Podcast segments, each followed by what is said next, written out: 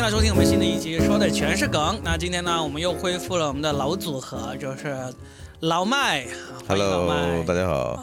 老麦的磁性的声音今天的声音特别有磁性，因为他感冒了，是吧？是感冒，没没感冒，没感冒，大家都是安全的。我只是安，呃，只是有点那个。coughing，冒，just coughing 啊。然后当然大家已经听到了，就是我们的大杨哥大。家好，大杨哥，我们今天呢来聊一个很有趣的话题。这个话题呢，我相信大杨哥是特别有话想说的。但是当时提出来这个话题的时候呢，老麦是一脸懵的说啊，这个是啥意思啊？爹味这回事。爹味这个词呢，其实出现的好像不是太久，大概也就一年多吧，我觉得。但是有那有那么久吗？我觉得应该有了，但是被人很广泛的拿出来说呢，应该也就是这几个月的事情。但是最近有一次我导致我想要聊这个话题，是因为我们全国脱口秀演员有个群，啊，呃，大概就是两百多人吧，几乎全国各个地方的脱口秀演员都有一些人在里面，不是全部了，但是大概我觉得全国百分之五六十的脱口秀演员都有在里面了。对，嗯，甚至超过这个比例。我们天天会在里面各种瞎聊天嘛。那天大杨哥就跟我说，他说你有没有觉得这个？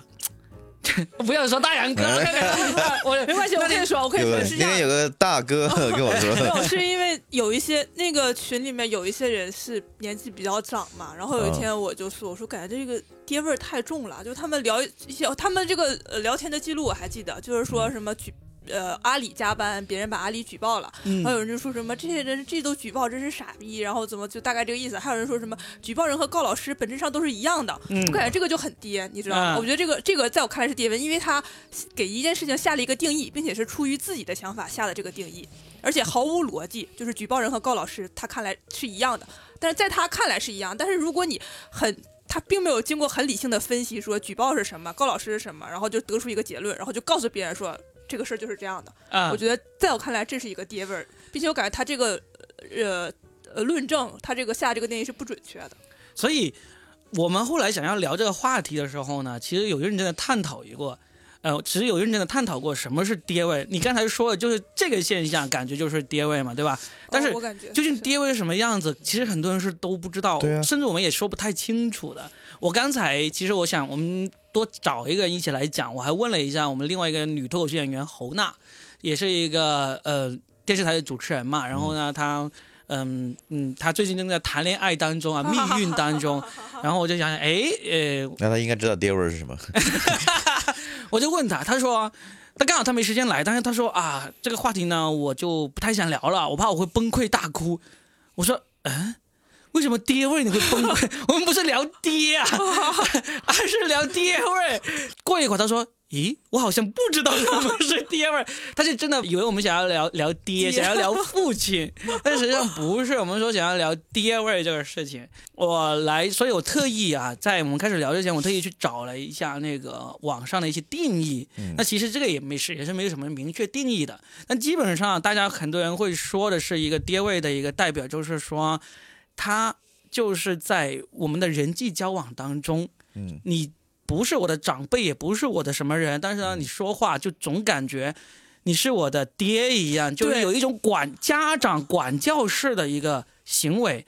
家长管教，我们从我们都有爹嘛，对吧？我们从小也经历过被爹管教是怎么回事，就基本上就我们不定义。定义没有那么精准了，但是基本上我们都知道，哎，这个时候是爹在说话，因为他有这个爹的地位，他地位比我高。然后呢，这个事情呢，他虽然呃说不清楚是怎么回事，但是呢，俨然有一种说我们要听你的才对，这么一种味儿，我觉得就是一个爹味了。就是他认为我们应该要听他这样说，或者听他这样教导才是的话，那个这时候爹味就出来了。那我们不是经常犯这样的错吗？是啊，是啊，是啊。所以，所以我们就觉得，其实我觉得无可避免我。我感觉我们每个人每个身上都会有爹味，其实都有。其实男男，特别是男性啊，嗯女性也会有，对何何志南那天说，他说大杨哥都觉得有爹味，那真的是他有爹味了，因为大杨哥本身就有爹味。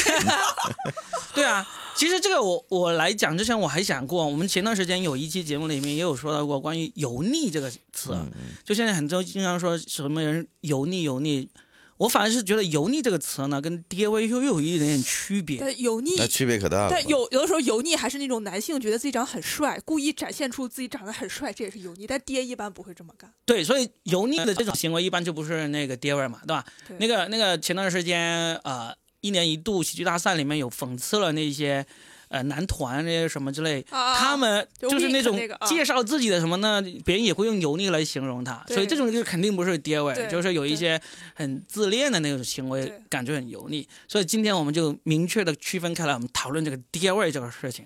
是不是我们很多人身上都不自觉的产生了这种爹味？我甚至在我某期节目里面，也是在后面下面有人评论说啊，两个主播很有爹味儿啊，爹味很你你和老麦吗？不是老麦，是之前两个主有一播，我们三个。对啊，有一次我跟老于，就是上海的一个脱口秀演员，我们曾经有一段时间经常隔空连线来录音嘛。啊，我们有一次我忘了讨论什么话题了，被人在下面评论我们俩很有爹味儿。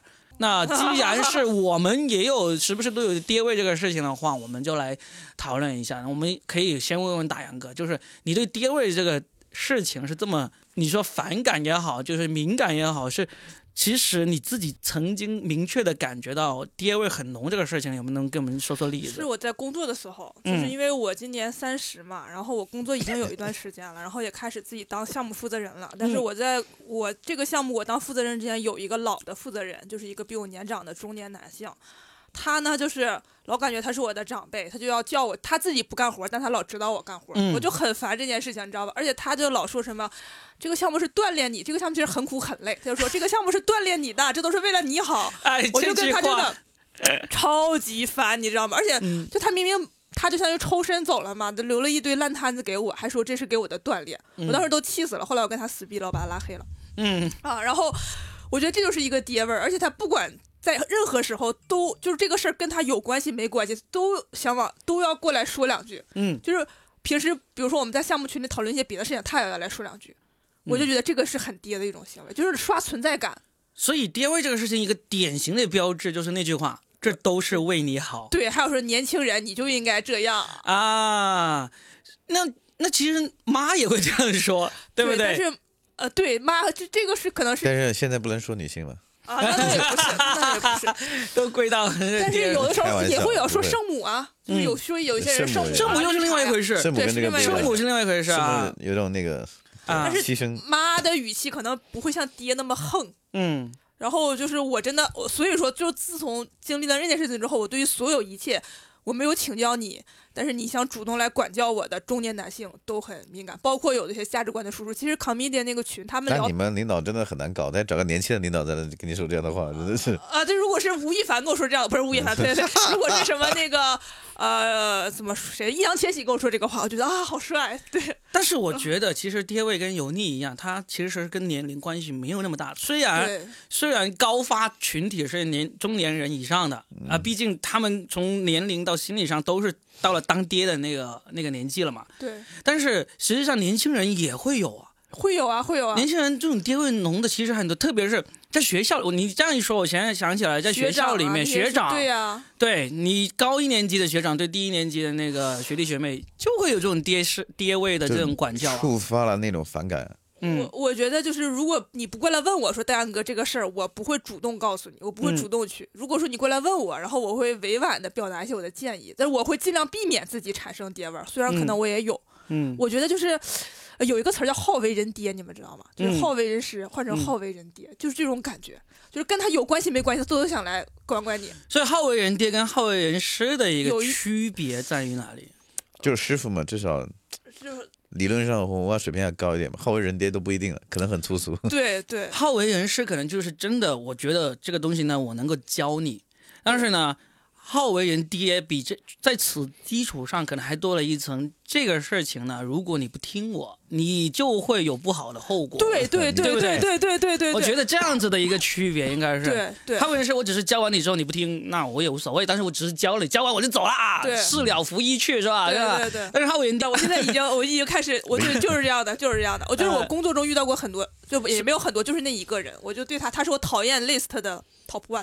所以，所以为什么我现在会出现这个词，就是因为我们，因为其实这个出现这个词也跟互联网时代有很大关系嘛，就是我们给个东西标签化以后呢，就特别容易引用，特别容易去指代了。那这个好为人师这个成语已经出现了好久了，好为人爹虽然它不可能也成为一个成语，但是我们还是能够分辨出来这里面的细微的差别的。我再举一个例子，就是豆瓣小组的，就是说嗯有一个导师是一个男导师，让他的女同女学生换头像，因为他的女学生头像是一个什么小兔子，说你马上就要找工作了，你这个头像太不稳重了，换成证件照。这就是爹味儿。对，嗯，这就是爹味儿。这就是这就是爹味儿吗就？是啊言，下之意，就是如果你不换成证件照，你就会导致你找不到工作，或者导致你会招一些什么不好的东西。哎，我去，那我经常干这种事，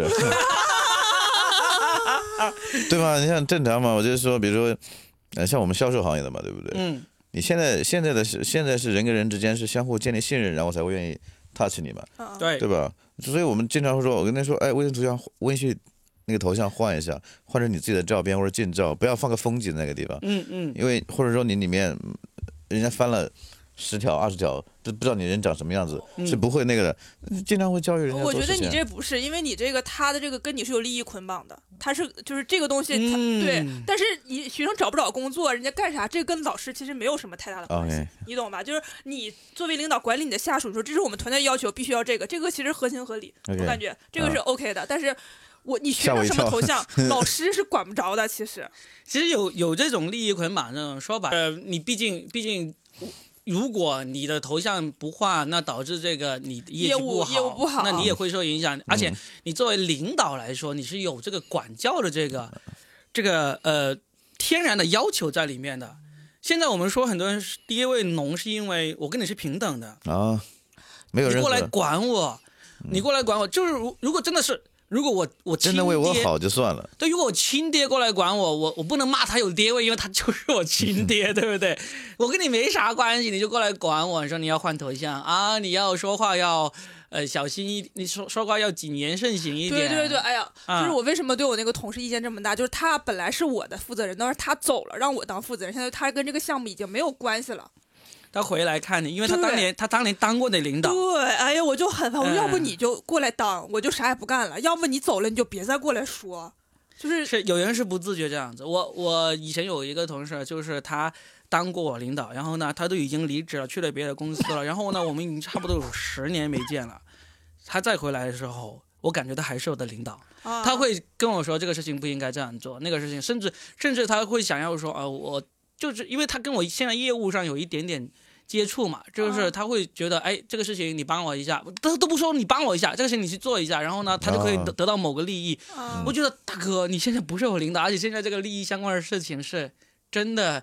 嗯，真的是跟公司的那个规矩可能有冲突的，你还是过来。我现在我现在感觉到，这就是爹伟，他原来当过你的领导，他觉得好，我有这个权利。走了之后平等了，他还是觉得有这个权利。对，所以嗯所以爹位不分男女老少，其实 嗯，所以我们我们现在哎，我觉得这样聊一聊挺好。就是很多人是真的是分不清楚，有时候我们就会骂一个人爹位，我们就说为什么你会觉得是爹位？哎，我就我真的是分不清楚了。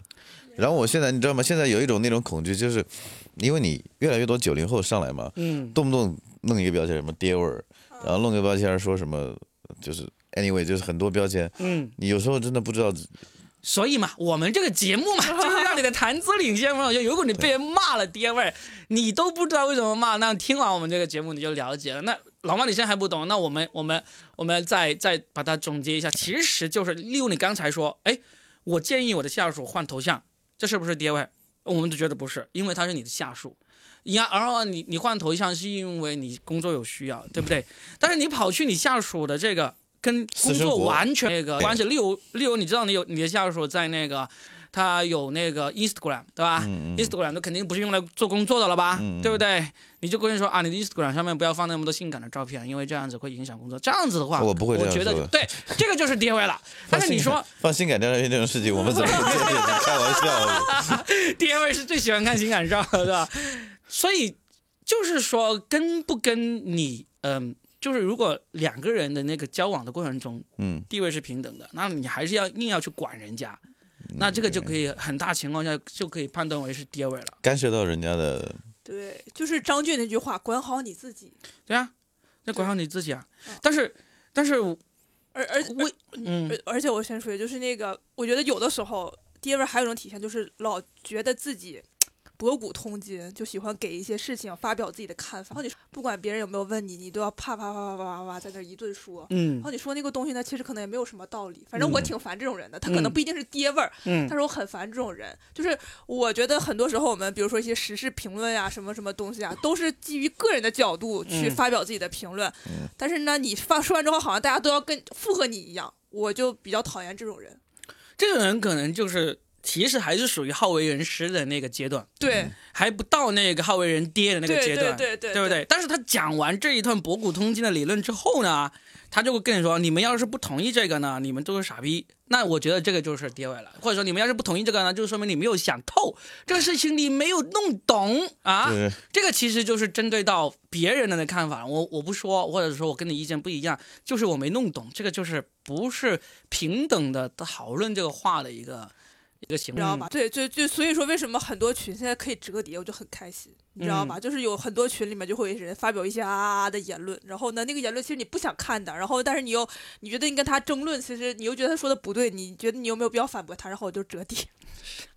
我还没有用过这个功能。我这前面那个也点一个折对对。对对对，折可以折叠群聊，我觉得这样的话，我的世界清静了很多，因为我有强迫症，每个群聊都想点开。那你怪谁？真的是，哎，你退出群聊不就好了吗？对我曾经，你知道那个 comedy 群退了两个人，是吗？就是讨论爹味最浓的那段时间是吧？然后就退了两个人，就不奇怪啊，就对因为我们演员群嘛，就是聊天嘛，就不是说进来，呃呃交流什么很多这种必要信息的，就进来聊天的，真的。对，经常有人退，也经常有人加进来的，啊。那我们还是回到爹位这个疗法嘛，就是其实爹位这个事情，在公众领域，我们以嗯前没有那么反感的感觉。有啊，其实是不是现在因为孩子都比较叛逆跟浮躁，也不愿意 也不愿意听人家，就自我意识比较强。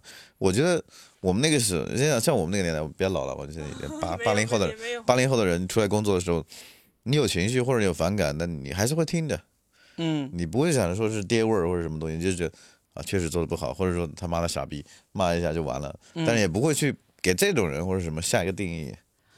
哦，我觉得不是下定义的原因，而是现在对于这个，呃，现在发表意见的那个平台是不是那个平台更，或者说那个那个就更容易发表意见了。我要是对这个事情不爽，嗯我或者对我觉得被冒犯了，我我觉得你我被你的爹味给冲到了，其实嗯我都很容易去、去表达出来。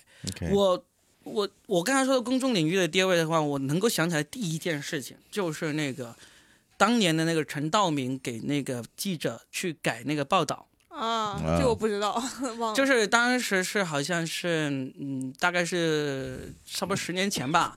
就是陈道明有一次是好像是两会代表，嗯然后呢，那个记者呢采访他之后呢，就要开始写这篇报道。嗯陈道明呢就开始是就指着他那个那个啊、笔记本电脑，然后告诉他这里应该这样改，应该那样改。这个事情呢，就是很多人就拿出来讨论过，当时肯定没有爹位这个说法，嗯但是这个事情引起很大的反响，因为我感觉陈道明教一个专业的记者去改报道这个事情，其实就是一个爹位的一个很明显的一个体现。就是就是一个男，就是什么强权的一个强制性投射到这个记者的身上。对对，就是你可以说，嗯，我我这句话我想说或者不想说，你说完人家就怎么写了怎么写了嘛。但是在线教记者改稿子，啊我当时没有用这个说法，但是现在我估计一出来，可能就会很多人会出来说，嗯，爹味很浓，就是这样。就白岩松也有类似的，白岩松的视频，他是就是劝年轻人，就是你知道为什么现在年轻人就不想听洗脑，就是我们嗯从小到大被洗的太多了。然嗯后就什么你要奋斗啊，吃得苦中苦啊，什么退一步海阔天空啊，真的，我们现在就是在实现实生活中，我们工作了发现就没有用，嗯你知道吧？因为就说到那个绿茶婊嘛，就是你退了，总有绿茶婊要往上争。我们说到就是咱俩刚才录之前说的那个事情，因为我们发现，就比如说别人，就比如说你有一个爹过来训你，你听了，他会变本加厉的再过来训你。嗯但是如果说他这个爹第一次训你的时候，你就表现出说你爱干啥干啥，不想听，他可能以后就不会再来管你了。嗯，嗯对，所以说我觉得这是我们九零后，因为我九一年的嘛，其实我们九一年跟九五年还是有差别的。但是我 我我感觉我反正就是那种，我干好我的工作，我把在我的工作都完成的非常好的情况下，你不要来管我，我真的有问题你过来骂我，那我就受着。嗯但是九五后我不知道啊。我嗯我我感觉是在这个，其实是在职场中，就是那种。就是我觉得职场没有那种忍，我现在职场已经不提倡就是忍让了或者忍辱嗯负重了。我觉得，我觉得嗯是不提倡的。嗯好像现在是不是因为慢慢的扁平化管理越来越那个了之后，对对对，相互之间的尊重会多了之后，就是很多很少有这种人让。但是我觉得我们也不能说你跌位这个事情，我们就一定说好像感觉因为有跌位这个事情存在，我们来避免跌位，我们就连基本的那个建议啊，或者说呃真的是指导性的意见都不用这个肯定是不说了。对，这个肯定还是要说的。对，我觉得很明显一点就是说，如果请教我，我说成之后，对，但是你来诚心诚意来请教我，然后呢，我也诚心诚意的教了你一些道理，但是教完之后，很有可能我甚至我这个道理，我先不管它对错啊，教完之后，如果你加一句说，如果你不听我这样子，你可能就会怎么怎么怎么样，我觉得这个就是就是就是跌位出来了。但是我教完之后，我就说，让你参考啊，你自己去想吧。对我这这这就就没有什么跌位，我就觉得，我觉得爹味儿的核心就是说，是不是你这个路是唯一的路？我就是当爹的，可能都会认为说，你只有按照我这么干，你才是对的。就是刚才 Robin 说的，对对对，就是说完之后，你如果不听，因为别人来跟我，别人来跟你请教，其实可很有可能只是想要多一个参考意见，对，是不是对对，但是你也把你这个参考意见就当做是我这个就是最好的，你不听就是会有问题的。这样子的话，就就是爹的一个很重要的体现。哎 你们两个当你看老麦这种惊慌失措的表情，我一直在想这个问题，我好像经常干这样的事情。是吧？所以老麦要反省啊，这个爹味。但是但是有些人他确实就不，是有时候是这样子嘛，就是提高效率嘛，嗯啊，就是你跟他循循善诱啊，旁征博引啊，然后就是暗示暗示，没起作用啊。那你就不一定你就叫强势。你提高效率很多时候你你是。你是这个管理上的一个，你就是说，所以就就按这个做，我是老板，你按这个做，这个其实没有人会说说你是爹味的到了，我要去看一下。啊。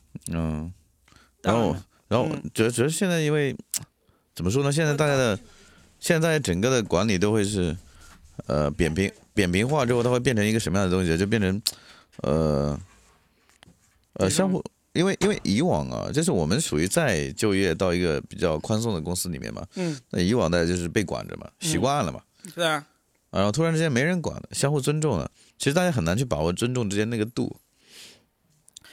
但我觉得你尊重的度的话，还是因为其实，在工作中啊，嗯在工作中，嗯，你你一个真正好的公司，嗯。谁管谁，嗯。哪一些事情你可以对谁下命令，这些都应该是很明确的。嗯。导致跌位严重的公司，基本上都是因为它本身那个管理制度还不够明啊，确，是吧？这个人因为是老资格，他就可以过来管你，说你这个是因为公司没有，我也不知道，我可能跟你是平级的，但是呢，啊因为这个公司没有说啊，必须是，例如说我只是对我那个 report 直接报告的那个上级才负责的话，嗯那别人过来管我。我很有可能我会直接怼回说这个爹味浓啊，我可以不听你，但是在没有这么明确制度的公司里面，嗯对，特别是事业单位。对啊对啊，我你你事业单位就很多事事业单位就意味着它的现代管理制度其实是不够明已经确的嘛。落后了吗。对啊对对，你你要边吃边我不，用不用不啊用聊完吧。所以所以这个就是呃我们说嗯、第一位，我希望通过这期节目我们来明确一下，首先我们不要随便给别人贴标签，对但是这个事情就是明确，就是跟这个标签是一都吻合了。你就不要，也没有好说。你被贴上那个标签，你你当然被贴标签的人也可以啊。很多很多这些爹味浓的人都无所谓的。爹味浓的人很重要一点就是他不会听别人对他对 他那个不好的麦还是还是没有真的当给人对当爹，然后老老麦会反省，他说啊，我好像这个爹味也挺浓，对不对？那些真爹是不会这样反省的啊。对对对，一看就是个假 爹。伪爹伪伪爹还好呀，伪爹伪爹比伪娘好。但是这也反反映到我们现在，嗯，在社交时代啊，有一个很有趣的现象，就是我们很容易就出来一个新的标签。哎，我觉得这种搞法真的搞得我会很社恐的。啊，你要是没有，啊，就是这种事情，你就是你真的不知道，有时候就是一件事情，突然跳出来给你定一个东西，你你就觉得，呃，你你我们就是我不知道是我性格原因还是怎么回事啊，就是你跟人讲东西交流沟通就交流沟通嘛，就是你很很很讨厌很很害怕被人突然贴一个标签，嗯。嗯是就心里很不舒服嘛。我觉得每个人都会讨厌被贴标签，啊，对啊，但是至少在我看来，如果有有一天无意中发现我被人贴了标签，嗯嗯，然后这个标签还是我不理解或者说第一次听说的，我第一反应就是想搞清楚这个标签是什么。这甚至是包括这个“爹位”这个词，我基本上没有除了那一次那一期节目在别人评论过说我爹位之外，在其他地方我真的很少有听说过有人评价我爹位。但是呢，出现这个事情之后，我就觉得，哎，我想去了解一下，嗯了解一下，然后呢，再再看一看我是不是真的有。嗯那假如再过一段时间再出现一个，例如说什么啊什么嗯墙味，什么椅子味，对吧？就是我觉得我会感兴趣去了解为什么会这样，包括以前，呃，就是绿茶婊这个词哈。嗯这个出现这个词已经有好多年了嘛，这个词应该至少有超过五年以上了吧？我感觉都快有。我嗯觉得我上大学那阵儿就有了，嗯我们那时候叫黑木耳。在在那之前不懂啊，啊，你不知道啊？我不知道，啊，算了算了，这个算了算了，尺度有点大是吧？不是，就是绿茶婊这个词，应该是大概不到十年，应该是五到八年之间嘛。我印象因为玩玩微博的，根据玩微博的年年龄一，三年左右。那后面就会出现了很多圣嗯母，呃圣母啊、表里表气啊。其实我自己也也跟别人有讨论过，例如说这个我们说哎这个人很表，基本上我们现在都达成共识，嗯就是说。呃，不是达成共识，基本上我们如果一旦说某个人很表，我们脑海里面他什么形象，基本上就就懂了。嗯就像我们再过一段时间，我们说啊，这个人地位很浓，那大家也知道他是什么人了。那这个是其实对于我们嗯社交其实有帮助的，这个节省节省那个解释的功夫，对增加这个效率。新语言，老麦知道啥叫绿茶婊吗？你不要说我真的好像不生活在这个社会一样？但是你说真的要定义这个表里表气啊，这个这也没那么容易的，也没那么容易。那我们、我们想姐，你们俩定义一下，你们两位男性要定义一下，你们心中什么样叫表里表气？我好好奇啊。啊，我来定义一下啊，我我我自己的一个一个表述就是，表里表气就是利用自己的这个性别优势，不是不是，利用自己的性别来获取好处，嗯哼，在我看来就是表里表气。就当然，呃，更多的时候我们会用在女人身上，没原则没底线，不是没原则没底线，就是利用你的性别来获取好处。例如，例如，呃，我要，呃，办公室换水，啊，办公室换水，对不对？太重了，办公室换水，如果如果她其实一般女生也能换得上的，对不对？那如果这个女性她她就觉得重，毕竟男性的呀，她就过来说，哎，帮我换一下好不好？我就会、我就觉得我不会觉得表里表气，嗯。嗯，这样这是对有绑架，加了道德绑架在里面，对。对，然后自己又撒了娇，对啊，这个就是做这个事，啊，这个就就是你利用你的这个性别的这个，我不能说是优势性别特点来获取嗯。这个好处，获取你少付出这个体力的好处，对不对？真的，我们都知道，我看到一个个子比我小的人，他说能不能帮我换一下，我就哐的帮他换上去，或者我说啊，你个子小你也能换上去，你就换，这些都是很正常的一个交流，对不对？不管你是男是女，但是你你是女性，我就知道你你就跟个子小的人一样，你可能力量会小一点，然后你就说帮我换一下，那我也就直接换上去了。但是你硬是要加上这个，你丰富的是男肢体语言，对啊你是男帮人家性换一下水哎，那撒，那撒娇，还另外一件事，你是强者，你应该帮我。那我觉得这个就是表里表气。如果这个人一个男的，他个子比较小，他说啊，你比我壮那么多，你就应该帮我换这个水，我觉得他也是表里表情。啊，形容就是可以用在男人身上，也可以用在女人身上。那基本上就是定义为你利用你这个性别的这个特点来获取好处。老啊，麦呢？我觉得我的理解就是，可能在他的基础上，人家再作一点，加上那些撒阴阳怪气的声声音加撒娇的成分，就是再加上那个。更表了，啊表的更加对的，表的彻底了。表的表的更明显，知道吗更具体化。嗯，我我作为一个女生哈，我对这个词，我我觉得这个词一般我会用在那个恋爱关系里面。嗯恋恋爱，对对，一一一开始是通过恋爱关系出来，就比如说我明明知道 Robin 有女朋友，我还跟 Robin 关系很好，而且还跟 Robin 说说 Robin 哥哥，我跟你关系这么好，女朋友不会介意吧？如果这样，那我们俩就不要联系了。这就是典型的绿茶。这种就是最表的了呀。对呀、就就是是表中表。就是表，就因为这是最原始的表的那个行为。绿茶婊这个词最早就是这样。出来的时候，就是指这种男女关系当中另外一个，呃，他还不至于当小三，但是呢，他就是他的行为就是会让这个男女产生误解。矛盾，对矛盾加剧。对，不像我，我只会心疼哥对对哥。对，这种就是最原始的，这种就是最原始我最近刚的表达。才抖音刷的这一条那个，对对对对对，哎就是这个，就是这个，而且这个男女都有，有有男绿茶这个说法。对啊，有有男绿茶也有，所以这个词就会越来越广嘛。现在我们一说绿茶，我们这表很多时候其实都是形容女的也可以，形容男的也可以了。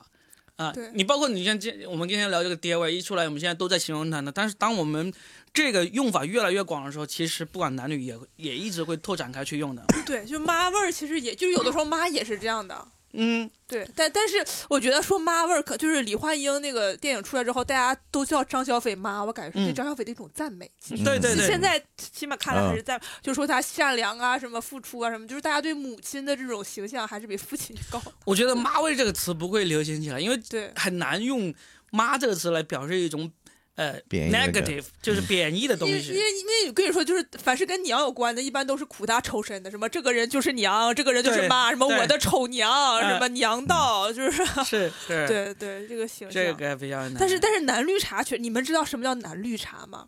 你来说一说，你觉得男绿茶？男绿茶就是跟谁关系都很好，我理解啊，就是跟谁关系都很好，然后没有，我是说你要定位这样的是，除非他他跟谁关系好都是一方面，但是他可能在 A 那儿说 B 的坏话，那 B 那儿说 C 的坏话，那倒没有，那倒没有，那倒没有，那你应该他就是海王吧，中央空调。对啊，我觉得男绿茶其实就是因为约等于中央空调，约等于海王那种嘛。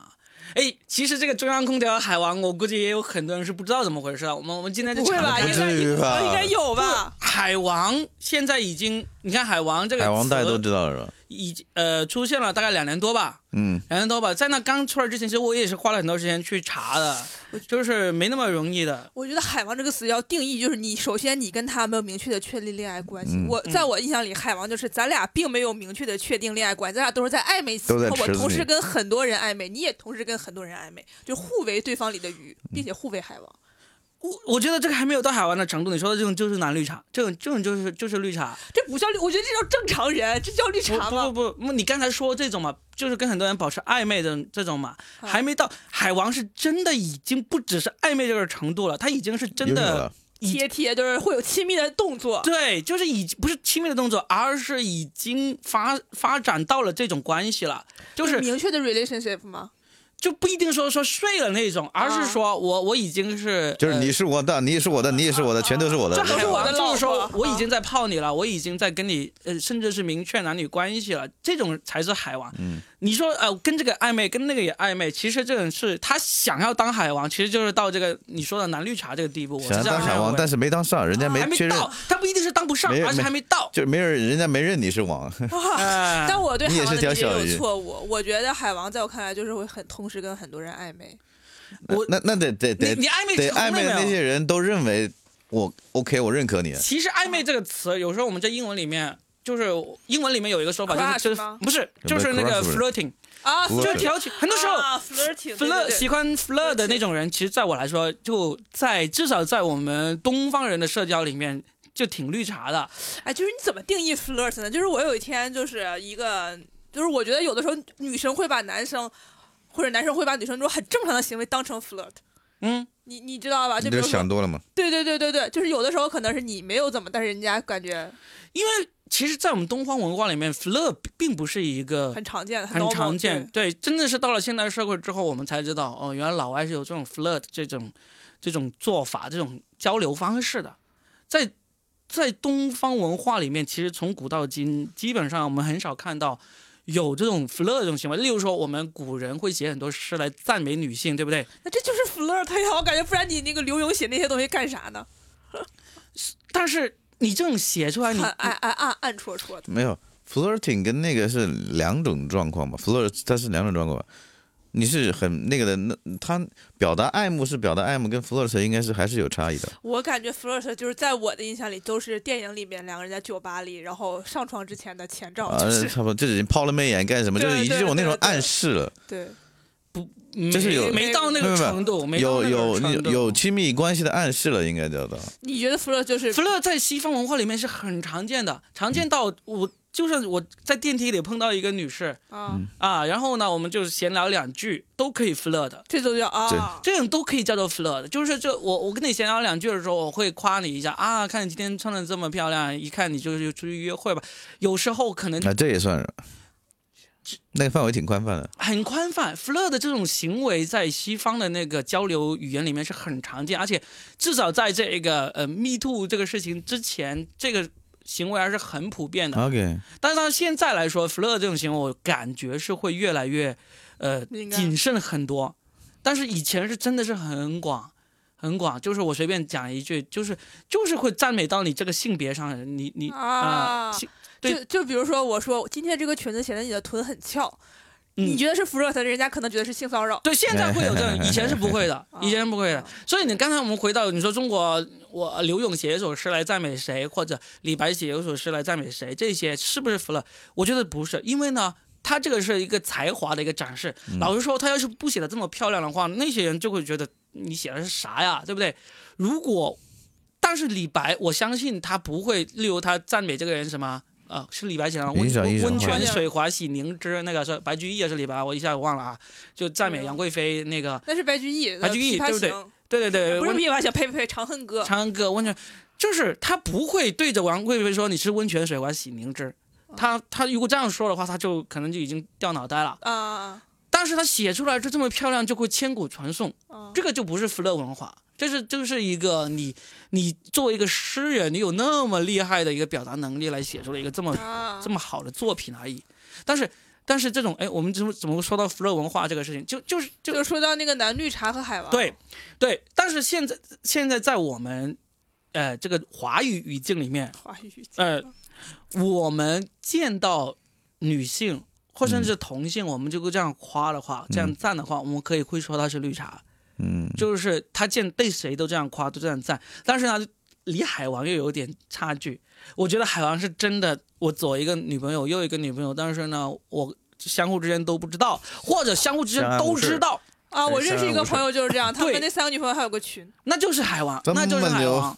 就是嗯两个变成了前女友，一个是现女友，然后有一个群。可以可以哦，天哪，哇，这是我的一个段子的。我觉得这就是海王。就是他是真的海王，他是真嗯海王，而且那个女朋友有一个女朋友知道了有那两个人存在，还表示愿意跟他在一起。对，所虽然很渣，但是不得不所以我觉得绿茶就跟中央中央空调 更更近一点。对绿茶跟中央空调的那个那个比喻那个程度会更接近一点，那海王就真的是已经是很高的占 很高的程度了，不能说占据。能力非常强，对，女生也有很多海，我也认识女生同时交几个男朋友的，有啊，哪好多了，大把呀？尤其是女生稍微稍微。能能力强一点，然后到一般不是偏点哦，讲快快快，老麦讲讲。我我没有讲到我，哎，我是我是呃想到一个中年人的悲哀，那个故事太悲哀了，你知道吗？嗯。就是有一个朋友，她老公就是算是出轨吧，嗯。然后就是呃，她就去找那个小小三面谈嘛，啊。然后那个小三跟她说说，我有很多男朋友，很正常，嗯。啊！就我一个在这边，一个在这边，那边我不会跟你老公在一块儿的，嗯嗯。我，们俩不是同一个 level 的，这就是女海王嘛，哇，就很厉害啊，我天哪！就很厉害啊。我当时这种就是哦哦哦，牛逼了！我说，他说，呃，然后他以为他以为，呃，人家会看中她老公身上什么其他东西嘛？人家就说，能有什么东西？一个中年男人能有什么东西？所以在我看来，这个女的她就不是绿茶，这就海王。对对，对这是海王我。们我们用绿茶来形容她是贬低她了，对 就是就把他的 level 给降了。他是高于绿茶这个 level，但是女海王的 level，我觉得所以当时想，我当我我当时看那个听到那个事情呢，我第一反应就是，我操，中年男人太悲哀了。你除了有钱，其他的任何都没有，你知道吗？啊不是如？果没有有钱，就是非常悲哀。我觉得不是中年男人，是你那个朋友太悲哀了而已。那很多中年男人就是大家都以为自己在人家女生心目中是这样这样有学识、有能力什么东西，其实啥都没有。那是那个男男人，中年男人他对自己的，认识不要负隅顽抗，好不好？承认这个事真的，实。你你知道有多少中年男人他其实也是？所以你看人家看中你什么？看中中年男人是什图么你？岁数大，图你不早。图你什么？图你你还能跟人说我有 potential 吗？真是。那你你你这样说，你你为什么不说有那么多中年男人，普通的中年男人，他他同时有有好几个女朋友，家里面有个老婆，你你不知道有这样的人吗？穷的有吗？穷的也有啊，穷的也有，穷的，农村也有的，因为穷的是这样子。我跟你说个例子，他是在他们认知范围里稍微富有一点，或者他骗人家有钱，对对对或者骗人家有钱嘛，对。对吧？对，所以你还是用那个东西去信任人，你不可能用别的东西，没有。穷的他有一些是，例如说，我们其实都认识很多，呃，当司机的人，嗯就公司里面当司机的人，他其实其实都不有钱，司机很辛苦，嗯一个月可能收入真的比不上普通的办公室白领。但是我就认识很多这种当司机的人，他们是二奶三奶都有，而且都给他们生小孩。我操！你知道，所以所以我们不要说是某一个人。我在我了解到这么多故事之前，我也是我也是觉得，呃人嘛，肯定是。肯定是你要有一定的物质基础，你才可能是搞这个，嗯但实际上并不是。不管是在我认识的这种嗯当司机的，或者说当一些比较偏蓝领方面工作活的人，嗯。或者是农村嗯里面，这种在性方面是能够如鱼得水的人，你真的是看不出来，你不知道的。嗯，啊、还是得身体好，可能就包括 包括最近我看那个《月亮与六便士》啊，我就更加进一步的确定这种是古今中外都是这样子的。看《月亮与六便士》里面讲，就是那个它里面那个画家就是高更的原型嘛。所以那些女人是妥协的嘛，就是得不到年轻人。也不是，这也不知道，你得不到你你先说那个高更，对，就是里面那个高更的那个嗯画，就是以哦高更作为原型的穷困潦倒的一个人。然后呢，他跑到那巴黎去学画，然后呢，巴黎有一个画商把他给收留了哇，。最后他睡了人家老婆，还把人家老婆踹了，他老婆还死了，自杀了对对对不对对嗯就当时我就觉得这事情好呗，因为那个画商对他老婆真的很好，对又有钱又又发，而且甚至是知道他老婆跟这个画家要在一起之后，还让他们在一起，他自己搬出去了，对。嗯对不对？所以当时我看这个之后就很崩溃，我说为什么这个东西大家都说他好呢？就这一段我很接受不了的，你知道吗？对，所以很多时候你说你说那个那个画家他嗯是中产，他连中产都不如。他你说他很高才华，他那时候的画还不不不为人所承认，嗯能够欣赏他的画的人没有几个。嗯哇，我突然所以想到，是不是这就是爹味儿？对一个女的进行 PUA，就会有女的喜欢他。这个我还真的不知道，我这个真的不知道。我觉得会有，就是很多女生会被 PUA。其实 PUA 就是那种爹味儿极强的人，他就会 PUA 人。会啊，会有，但是有一个很重要的一个点，就是他能够 PUA 一些女生，对这是真的。对，因为有很多女生啊，我自己能够感觉到，她们其实是从小爹的那一方面是很缺失的。对，这样的情况下，如果这个爹味的男人出现的话，我认为会对他造成一定的吸引力，就是甚至是人生的致命。人生的指明灯对，就是爹味儿的人会把自己包装的很有才华呀，然后会去给你一些侃博古通今、侃侃而谈，会有哦，这种人太多了。太多了。我举一个最近我实际经历的例子啊，啊你能够猜得到我在说谁，但是呢，不要说出来哈。啊，不要说名字好不好？事情说具体点。就是最近我跟一位文化名人 OK，呃，跟和以及一位以以及一位这个中层领导一起吃饭，嗯。然后呢，这个中层领导的那个地位也是很高，这个文化名人呢、嗯。也是地位还挺高的，嗯嗯。但是这个文化名人呢，他其实在我看来他没有什么跌位，因为他很有文化，很儒雅，嗯但是呢，他就没有加这个我们认为会导致跌位一点，就是说这个事情我说完之后就是对的，如果你认为我不是对的，那你就是错了。他如果有加这样的一个表述呢，他就是跌位很浓了，但是他由始至终没有把加这个这方面的一个表述，但是依然那位中层领导对他的那个。言论言论对仰慕之情以及求求爹我的那种感觉，来爹我这种感觉很浓啊！就是这个中层领导，他就是有钱有势，他各方面都很不错，就是没文化。对他这文，他就是在文化不能层别你不能这，么说，也不能这么说。对他的文化层其实也不高，也已经是个也已经是个硕士毕业的一个人了。就是他文化程度肯定是也不低，但是我能明显感觉到他很渴望这个文化，我就只能这样说，就就是给我一条明路吧。给你一条我说啥明路，嗯你就说怎样让自己不产生这个爹味，对不对？不是，他没有说那个那个人求那个啊求爹我那个人，我觉得他就是希望，嗯，那个文化人给他一些爹味，然后呢，他满足他被爹的欲望，我只能这样说。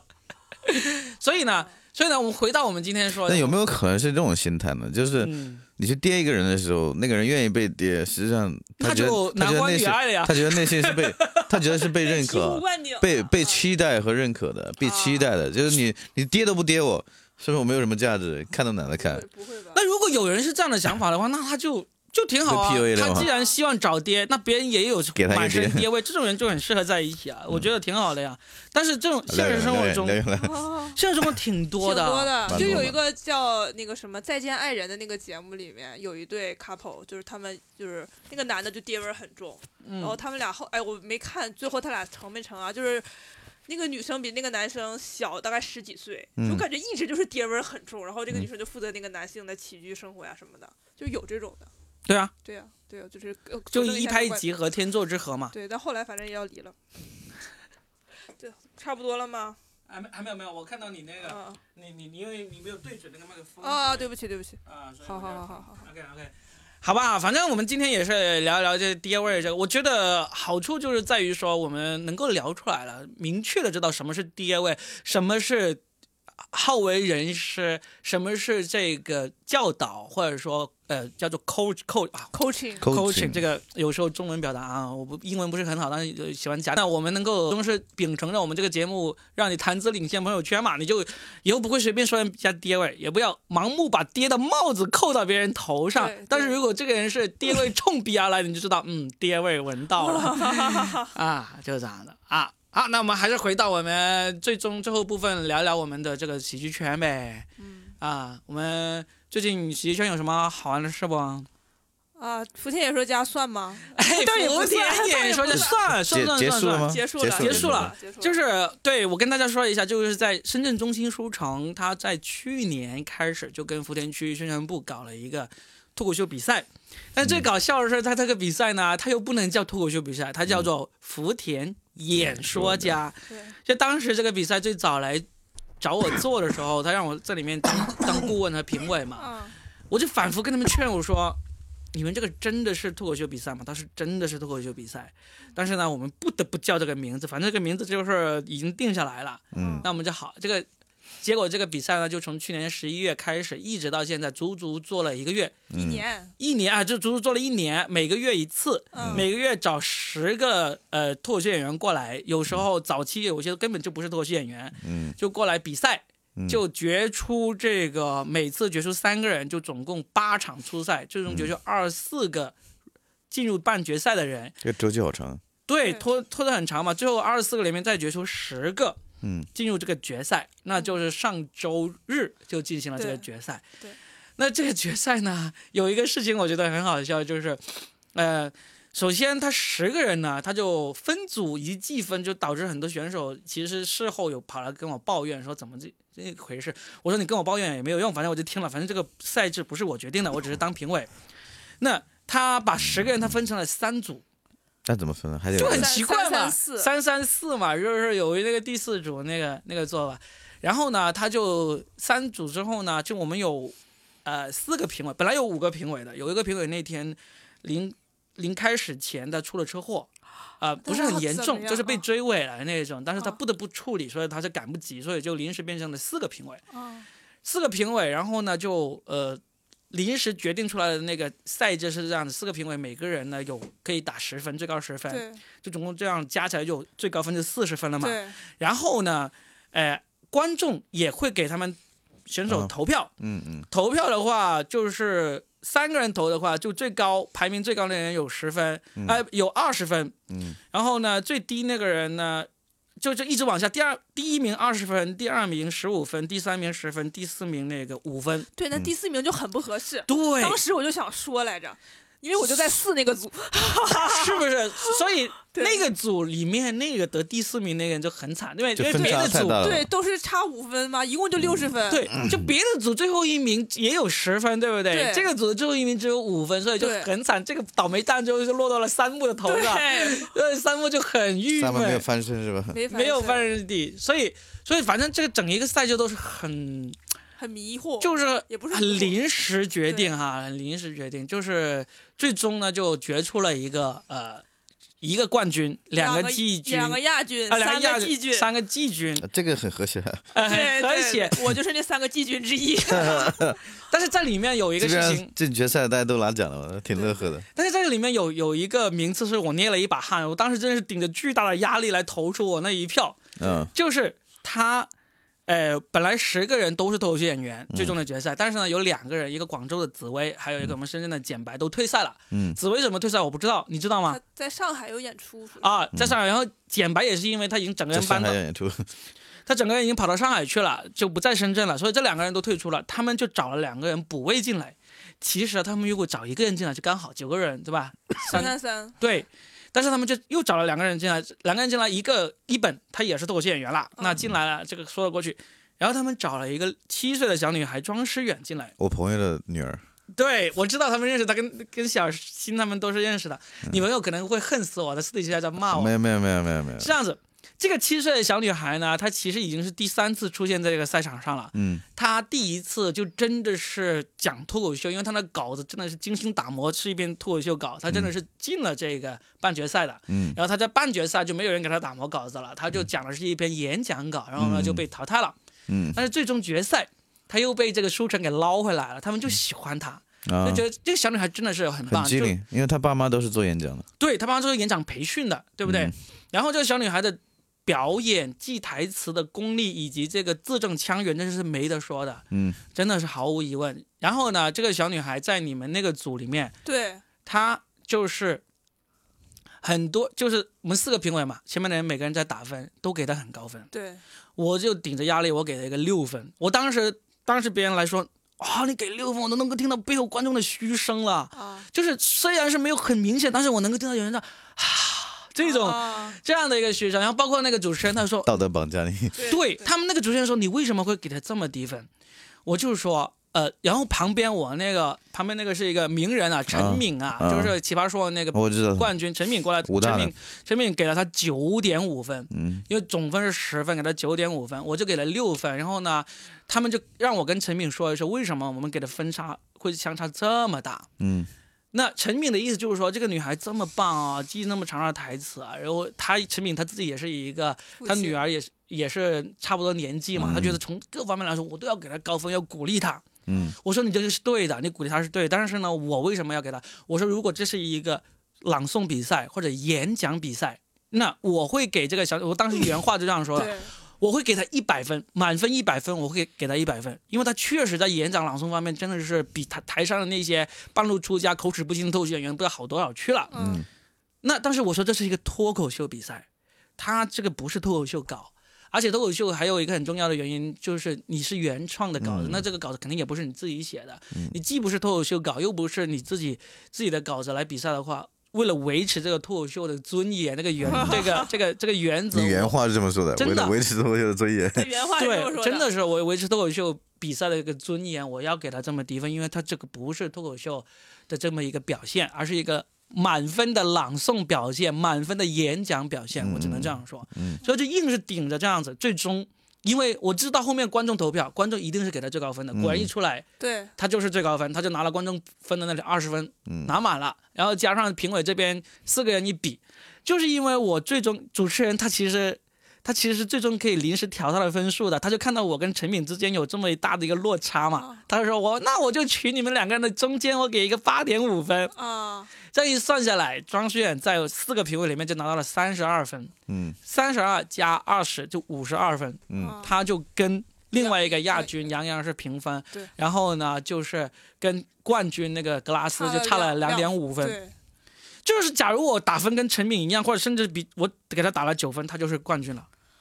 就是我就是说，如果一个脱口秀比赛，深圳这边的脱口秀比赛出现了一个七岁的脱口秀冠军，我就觉得我们深圳的脱口秀演员就真的是被全国演脱口秀演员笑死了。我就说我要捍卫这个事情。没有人承认福田演说家是脱口秀演员，比 脱口秀比赛好不好？然后我们就说格拉斯你得了福田演员家的冠军，那证明你多不好笑啊！三木说，就只能这样，三木说本来准备了个段子，大家好，我是冠军，什么福田演员家冠军，你们可以知道我有多不好笑了。结果他得了倒数第一，我说那你太好笑了。有个安慰嘛。所以这个就是最近的，我觉得你拯救了脱口秀的尊严，扼杀了一个小孩子的梦想。所 所以我就觉得庄诗远爸妈可能会很讨厌我，但是我应该确也不会。实是这样子。如果说大家定性是作为脱口秀，那你对亚军也不错啦，对是啊，很好，挺好的，而且他他肯定为他爸妈的这个培训机构带来这个金字招牌啦，对不对？就是拿到了这个这个亚军。他爸，妈也很励志，嗯，他爸妈是以前都从联想一起辞职，然后从零、从零，跟你一起辞对对，我们在一个俱乐部啊，出来，然后他们从零开始去做。做那个做培训的，其实很很很辛苦，刚开始，因为没有任何客源，也没有人认识他们，嗯他们从零开始啊。你像我们那时候，我们这种顶着冠冠军光环的，我们都没有去做培训，他们就开始做培训。顶着什么冠军光环？就是那个演讲头马演讲啊，他们就他们都没有拿过冠军，然后他们就去做了，是吧？对他们一直在参赛，他老婆的演讲能力还是挺好的。哦，我嗯，我看他们的那个视频号发的那个，但庄诗远这个小朋友真的是大家都觉得哇，就是我们都哇，就是感觉他太好，他本身长得也好，很可爱，好很可爱。他从小就他爸就他爸也很励志，一直很励志，啊就从小就一直待在那个环境里面去去练习跟学习嘛，所以肯定对，挺好的。那毕竟是脱口秀比赛嘛，这个就以后可以让他去演讲比赛以后。以后让我女儿去参加脱口秀比赛吧。对，那天我们还劝李斯说你你脱口你女儿讲脱口秀比你火得快。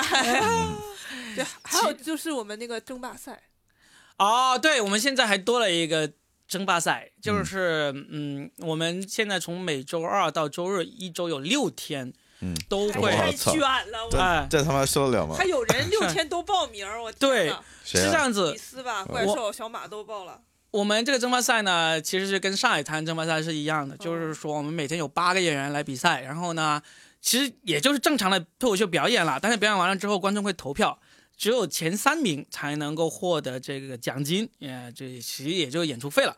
就就我们为了省点成本嘛，因为那个票不能卖的太贵，而且场地也没有办法弄太大的，就然后我们搞了个积分。